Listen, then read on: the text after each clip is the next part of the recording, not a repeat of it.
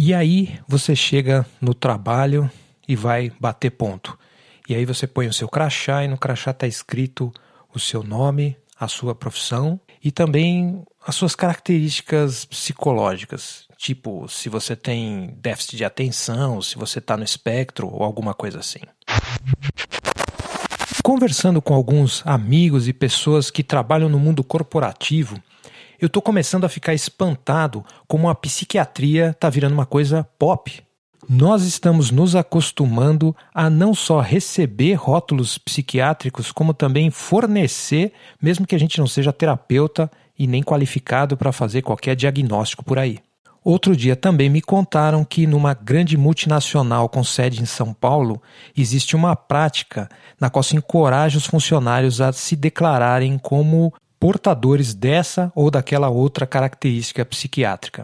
E daí supostamente se criaria uma espécie de empatia de que cada um ali tem algum tipo de problema e que a gente está no mesmo barco. Por outro lado, isso soa um pouco aquela palavra, sabe, oversharing, compartilhar demais. Imagine se você tivesse que o tempo todo declarar certas coisas que te trazem algum tipo de característica que você precisa lidar no cotidiano. Por exemplo, intolerância a glúten, dor nas costas. Se tudo isso tivesse que ser explícito, tivesse que ser dito o tempo todo. Talvez só uma inteligência artificial para conseguir processar essa quantidade de informações e colocar tudo nas suas caixinhas corretas, de modo que nunca ninguém fique frustrado com nada. É claro, a gente está querendo criar tolerância, está querendo criar um pouco mais de cuidado para que as pessoas não se esbarrem umas nas outras e acabem criando situações de conflito, nem preconceitos, e tem, tem uma série de boas intenções aí.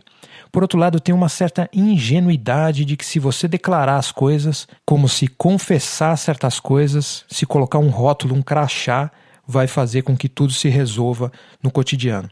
Na verdade, o que acontece é que sempre surgem novas características e todas as características são dinâmicas. No dia a dia, às vezes as pessoas mudam. Tudo tem uma a dinamicidade ali a todo momento que muitas vezes os rótulos não conseguem contemplar. Mas especificamente sobre a psiquiatria, precisa haver um, uma espécie de cuidado muito grande para que você não fique fazendo diagnósticos que você não sabe se tem, ou muitas vezes você nem questiona a própria ideia da psiquiatria. Você começa a realmente querer se adaptar aos rótulos e não viver o que você é, ter a personalidade que você tem e se abrir para as mudanças dessa personalidade que vão surgir no contato com os outros.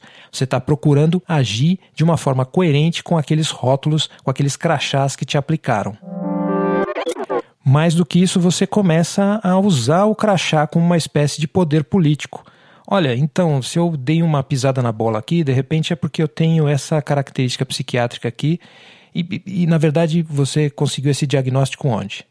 Então, eu posso estar muito errado, mas eu tenho a impressão de que se existe alguma coisa que não deve se tornar entretenimento, não deve se tornar uma espécie de cultura pop, é a psiquiatria. Se a gente começar a procurar rótulos e a passar rótulos uns para os outros, a situação pode ficar um pouco estranha. Então esse foi o episódio de hoje do Mono Estéreo. Se você quer colaborar financeiramente com esse trabalho, pode depositar qualquer quantia na chave pix@eduf.me. Você também encontra mais conteúdo nesse site eduf.me, em especial a minha newsletter que chega duas vezes por semana para todos os assinantes.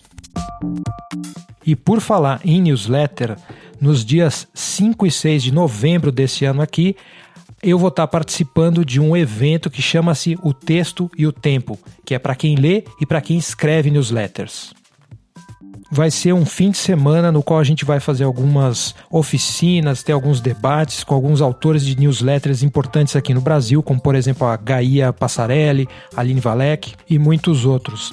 Eu vou fazer uma oficina falando sobre indie web e sobre como fazer a sua newsletter sem precisar utilizar as redes sociais e as ferramentas como Substack, etc. A inscrição é só R$ 48,00 e você pode conhecer toda a programação no seguinte endereço: o texto e o tempo.substack.com. E o link também vai estar tá aí na descrição do episódio. Então, muito obrigado por ouvir e até o episódio da semana que vem. Ah, e claro, né? Vamos resolver esse pepino logo no primeiro turno.